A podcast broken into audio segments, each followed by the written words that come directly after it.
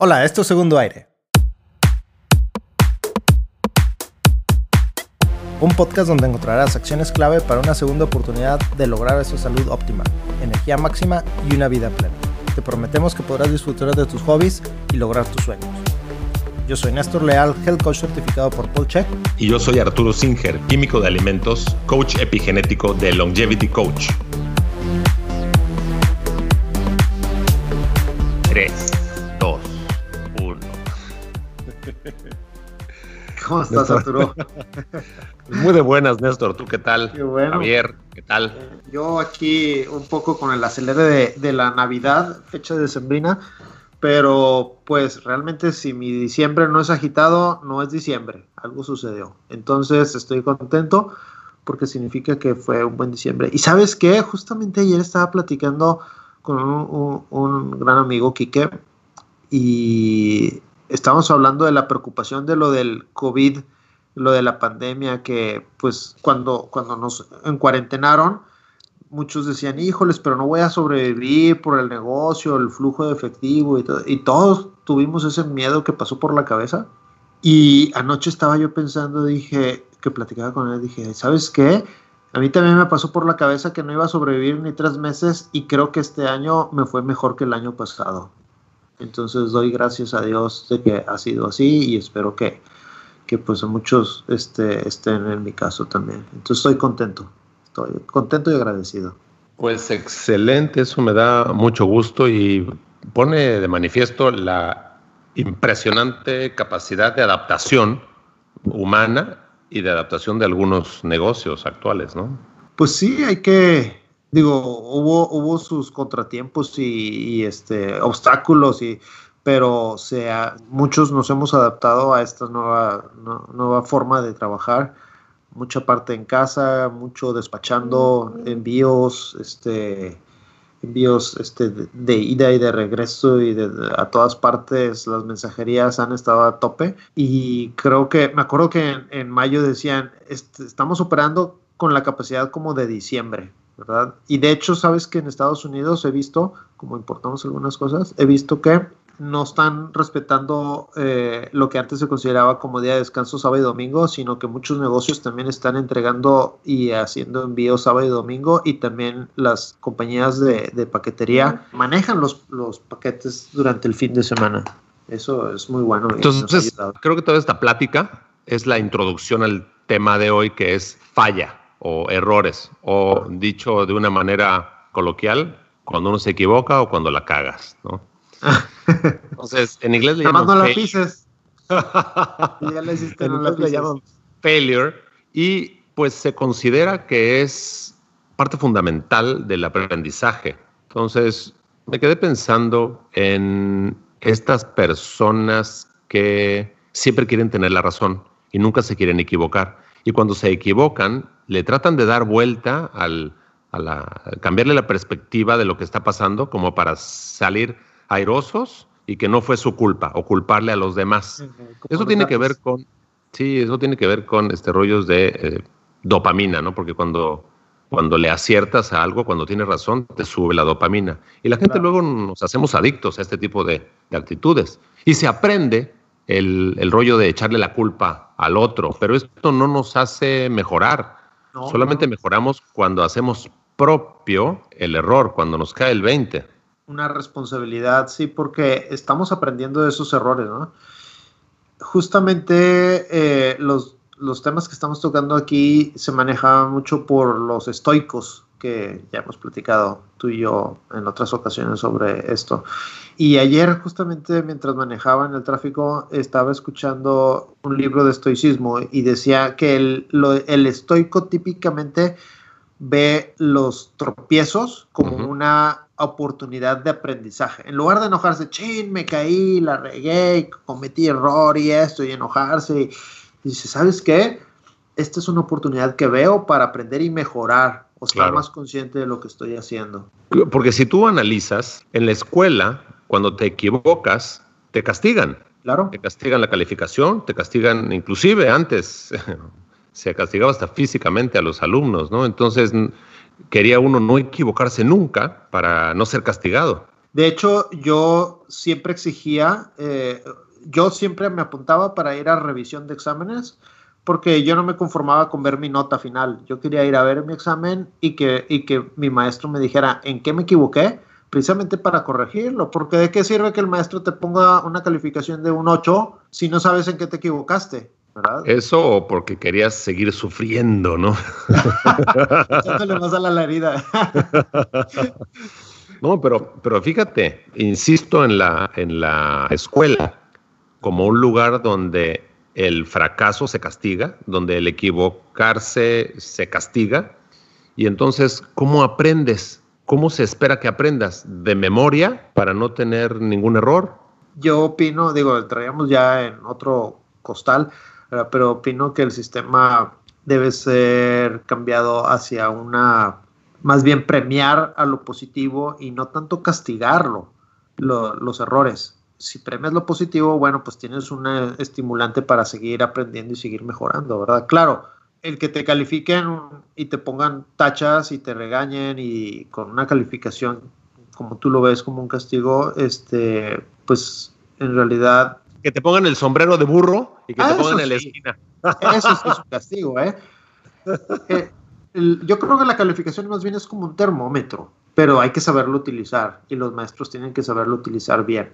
Este, pero el que te pusieran las orejas de burro o el sombrero y te pongan en la esquina, híjoles, esto sí era, era shame, como este, penoso. Sí, vergonzoso. Cuando uno comete un error y uno se asincera, bueno, no sé si existe esa palabra, ¿existe esa palabra? Asincerarse, o la estoy inventando. Cuando uno se adueña del error, del problema en el que se metió, esto te da poder, te enseña y buscas la fórmula ganadora para resolver el, el, problema en el que te metiste, para salir adelante. Y siento que mientras más oportunidades tengamos de aprender de nuestros errores, es como vamos saliendo adelante. Más crecimiento. Por eso la, claro, el crecimiento y la, la madurez y la experiencia de la gente que llevamos ya un rato Mm, experimentando estas sensaciones raras, ¿no? Pero sabes que hay una barrera bien importante que es el ego. ¿sí? Si tu ego es muy grande y te da pena el, aceptar tus errores, es muy difícil que tengas ese crecimiento porque no quieres aceptar eso que decías tú de que pues, cuando tienes la culpa o de que pues, la regaste, no lo quieres aceptar y tú quieres estar seguro que sí estabas en lo correcto y buscas toda la manera para demostrarlo. Pero en realidad, si disuelves ese ego y dices tú, pues no pasa nada si me equivoqué, al contrario, es algo beneficioso para mí, ¿verdad? Entonces, pues, ¿por qué no? No nada más es beneficioso para ti, yo creo que es beneficioso para las personas que te rodean y para el mismo proceso que está sucediendo y que seguramente va a volver a suceder el asunto del ego es muy engañoso porque el ego no tiene mm, límites en cuanto a que no se satisface fácilmente. El ego tiene un apetito voraz y todo lo que lo alimente lo va a hacer muchísimo más fuerte. Entonces, por ejemplo, estamos, si estamos en una negociación, mucho de lo que te impulsa a ganar o ganarle al otro es el ego si en esos momentos tú quitas el ego, ¿qué otra cosa te motiva para llegar a buen término con esa negociación? Pregunto yo, ¿no? Ok, el ego es un mecanismo de supervivencia, no lo puedes quitar por completo, ¿verdad? Este, de alguna manera es lo que nos ayudaría precisamente a huir de los accidentes o del peligro, más, más que accidentes, pues no, más bien huir del peligro. Este, entonces, espérame, espérame. Pero, a ver, yo creo que es al revés, porque si tu ego está suficientemente inflado y te consideras capaz de brincar sin caerte al barranco, por decir algo, entonces el ego es lo que dice, no, yo sí puedo. Entonces, más que prevenirte del peligro, pues como que es una herramienta que te ayuda a enfrentar el peligro, estas situaciones difíciles y salir airoso, ¿no? Ok, enfrentarlo. Y, y, sobrevivir. Y superarlo. El problema es que se alimenta cada vez que te salen bien las cosas y luego te crees este, infalible. O sea, te crees que nunca te vas a equivocar. Y entonces cuando nos equivocamos, duele la caída y duele entender que no somos infalibles, que nos podemos equivocar. Pero es importante aceptarlo, que es algo, o sea, regresamos al punto, es importante aceptarlo y, y decir, pues soy humano, entonces me puedo cometer errores, pero puedo aprender de ellos. Claro, para cambiar el rumbo, porque si no, te vas al extremo. Y entonces cada vez que te equivocas, o perdonando mi francés, cada vez que la cagas, ay no, soy humano, ay no, que tú no te equivocas. Entonces te empiezas a escudar en el soy humano y en el y ya, pues entonces ya no importa. Y como eres humano y la cagas, y pues ya ni aprendes, pues ya qué. Entonces, a lo que quiero llegar es, ¿qué tanto sí es bueno alimentarlo y qué tanto no? Y el, tema de contención es lo que sigue. Tiene que haber un balance, sí, definitivamente. No puede ser disolverlo por completo y tampoco puedes tener el ego, el ego tan, tan elevado. ¿Qué dice Jordan Peterson al respecto? ¿Te acuerdas? No, no recuerdo. ¿Tú lo traes, en, ¿tú lo traes fresco? No, para nada, ¿eh? no, por eso, por eso te estoy preguntando, porque es que se me hace un tema educativo eh, súper valioso que necesitamos aterrizarlo en español y en palabras llanas y, ¿cómo es? Llanas y santas o llanas y sanas o cómo es. Em, sobre todo, deja tú la educación de los hijos y la educación del otro nuestra propia educación y lo que nosotros podemos aprender cuando las cosas no nos salen como esperamos y como queremos que nos salgan. Desde planear tu mañana, bueno, a tal hora tengo que hacer tal cosa, ahorita me da tiempo de hacer ta, ta, ta. Y pasa el tiempo y dices, pero ¿dónde se me fue el tiempo si yo tenía organizado? ¿Por qué me equivoqué? Ah, pues porque agarré mi teléfono y me empecé a entretener en redes sociales en el momento en que no tenía yo que ver redes sociales. Ay, entonces, ¿cómo le voy a hacer para que no me pase mañana? Y así. Vas bloqueando. Sí, ya, habíamos platicado esto en otro episodio. Vamos a, vamos a revisar así de volada qué dice Jordan Peterson. Fíjate, esto es, eso es bueno, bonito y barato.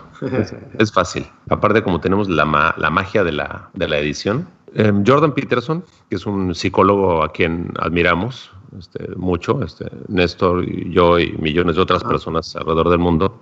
Este, su segundo libro, por cierto. Sí, va a estar espectacular. Comenta sobre el, el, tema de la práctica, ¿no? Entonces, qué interesante cómo el día a día te permite ir practicando lo que decías hace rato, Néstor, el control del ego para que haya un equilibrio y no seas avasalladoramente insoportable, ¿no?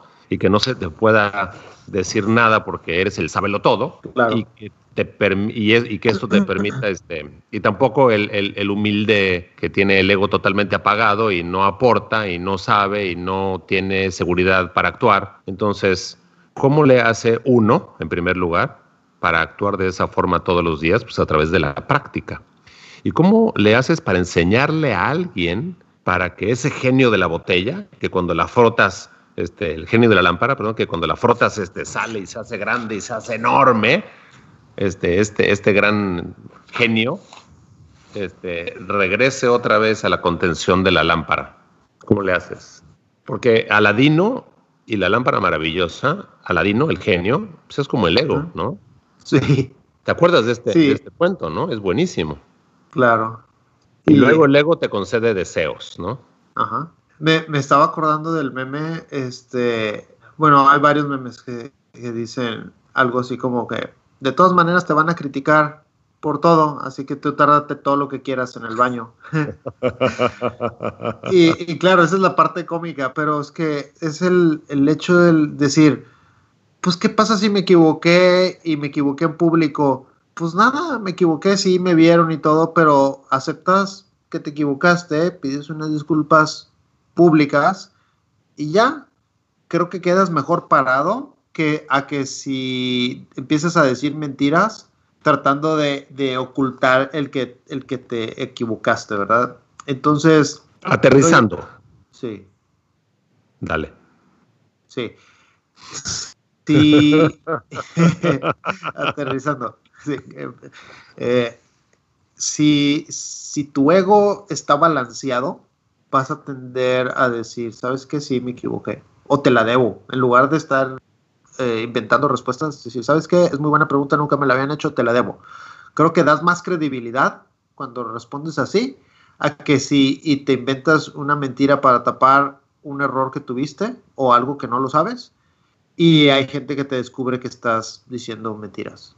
Es facilísimo engañarse a sí mismo para engrandecer o para mantener el ego. Es un error que de manera inconsciente muchos cometemos. Es súper importante estar atentos y sobre todo sentir qué pasa si acepto la culpa, qué pasa si acepto que la regué y cómo me va a hacer esto sentir ante mí mismo y luego ante los ojos de mi interlocutor o la persona que tengo enfrente, los que me están escuchando, y cómo hacerle para aprender y que no me pase eh, más. ¿Cómo le hago para evitar castigar severamente a mis hijos o a alguien que trabaje conmigo cuando hay un error este, notorio, porque también ocurre el otro fenómeno de, de, pasarse y entonces, en el caso de los hijos en particular, o por ejemplo cuando estás educando a un animalito, es una mala analogía, pero es una analogía al fin y al cabo, que el castigo es tan fuerte que castras emocionalmente o psicológicamente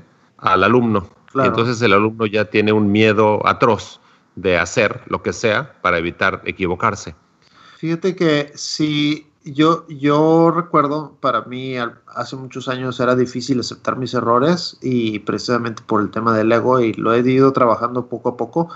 Este, pero lo que sí puedo decir a quienes nos están escuchando es que conforme yo he ido aceptando mis errores y no solamente aceptarlos yo, sino públicamente pedir disculpa por algún error o, personalmente con quien lo haya cometido, este, siento una liberación muy, muy grande. Súper, súper. Eh, es como quitarme una piedra de encima. Correcto. Y te pregunto, ¿sientes esta liberación y es una sensación agradable? Entonces, ¿se podría uno ir hasta el otro lado y entonces hacerse uno adicto a esta sensación? Y pasársela todo el tiempo disculpándose por cosas que no hace falta disculparse. No sé si me explico. Sí, claro, y eso puede suceder también. O sea, en donde seas demasiado, demasiado manso, por así decirlo, sí, y pues también es el otro extremo. Por eso eh, es, volvemos a, a, lo que tú decías, hay que encontrar un balance y hay que trabajarlo. Claro, la forma de expresarse de algunas culturas, por ejemplo, oiga, disculpe, Fíjese que, o sea, disculpe, o sea... Mm, Perdón que te interrumpa. Ajá, ¿Es, esto amabilidad o es sepultar tu ego y hacerte menos para que te hagan caso para, porque te tienen lástima? ¿O cuál es la idea, no? Porque en otras culturas ni siquiera gracias se dicen y nadie se ofende. Entonces, no, yo, yo siento que no es algo que está tallado en piedra y que tiene que ver con la cuestión, el entorno cultural, tradiciones y la forma en que los seres humanos hemos encontrado esa fórmula que funcione. Estaba viendo una, una película ayer donde aparecen japoneses. Entonces la forma en que los japoneses se saludan y la inclinación dependiendo de la jerarquía social de la persona que saludas, ¿no? Entonces, este, aquí en México eso no se usa y entonces cuando ellos vienen para acá y pues nadie hace una reverencia con nadie, este, pues, lo notan como, como que falta, o aquí si alguien te hace una reverencia, ¿cómo te sentirías tú? O sea, es, son los choques entre culturas. Claro, los choques entre culturas. Que yo creo que no hay forma de, en, ese, en esos casos no hay forma de llegar a un punto medio, porque si uno no está acostumbrado a hacer una reverencia y del otro lado sí, ¿cuál es el punto medio? Los dos hacen reverencia, ninguno hace reverencia, haces media reverencia, este, optas por una forma distinta de saludarte o de llamar la atención, ¿no? Sí, es choque de culturas. Creo yo que sí lo tienes que, que cada quien lo tiene que trabajar de una manera este, espiritual o psicológica o filosófica y encontrar un balance. Mientras tú estés en la cultura esa y esa sea la práctica, pues lo vives, lo, lo, lo trabajas así. En el caso de una pareja, estoy pensando, una pareja donde uno de los individuos viene de, cierta, de cierto hogar, con ciertas costumbres, rituales, cultura, tradiciones, y el otro pues viene de otro hogar, de otra casa, donde se hacen otras cosas a otras horas. Entonces, se juntan estas dos personas y tienen que llegar a acuerdos que no son acuerdos tácitos. Pero bueno, estamos ahí hablando ya de tema de comunicación. Pero claro, pero el ego tiene que ver aquí, porque entonces yo me monto en mi macho y no, es que yo tengo la razón.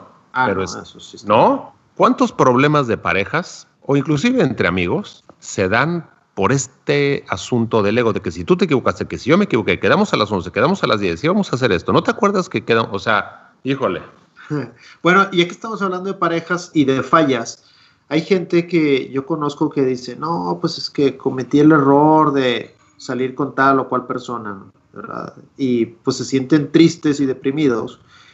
Y mi consejo para esas personas es, ¿sabes qué? O sea, sí fue una relación fallida, pero aprendiste, aprendiste de esa relación, siempre y cuando aceptes que pues hubo fallas de, de ambas partes, ¿verdad? Si Sí, la porque- otra persona no quiere aceptar sus fallas, bueno, es su problema, pero tú acepta tus fallas y ya no los vuelves a cometer en tu siguiente relación de pareja. exacto, es otra vez este, alimentar el ego, seguir frotándole a la lámpara maravillosa y Aladino se hace enorme e imponente. ¿no? Así es. Entonces, este, y, y para cerrar, bueno, este tema no, no se cierra tan fácil, pero para concluir, ¿tú qué consejo darías?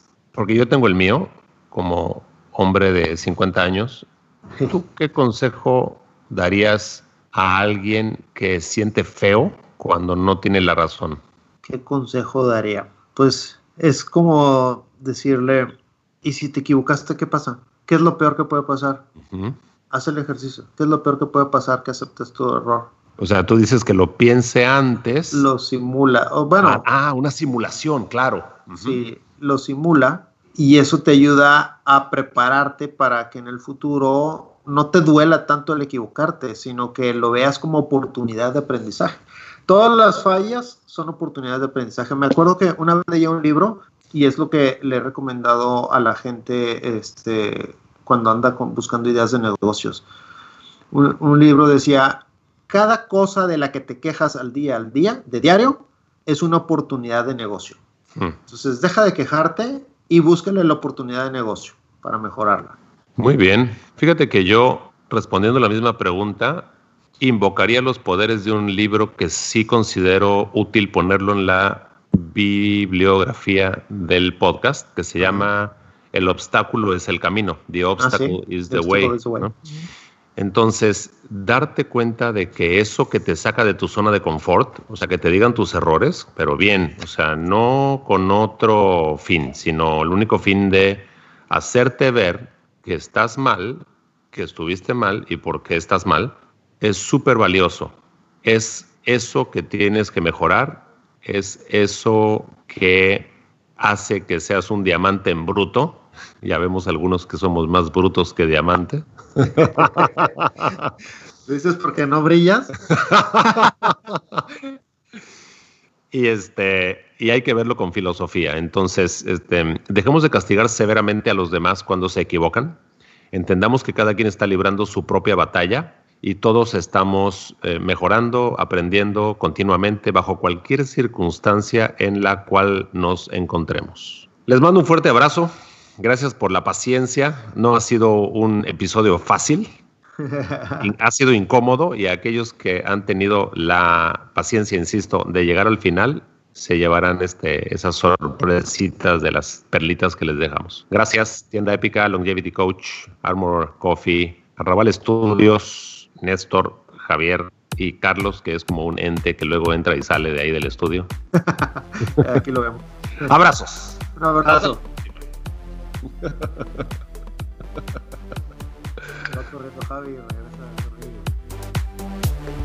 Esto fue Segundo Aire. En la descripción del programa encontrarás nuestros datos de contacto y las referencias de los temas de hoy. Recuerda que puedes tener una consulta privada con Arturo Singer Longevity Coach y visitar la tienda épica de Néstor Leal. Si te gustó este podcast, suscríbete dejándonos una reseña y compártelo con quien esté viviendo un segundo aire. Este podcast fue producido por Arrabal Studio. Productores ejecutivos Carlos Urrutia, Chaco Urrutia y Javier Martínez. Grabación y edición por Javier Martínez.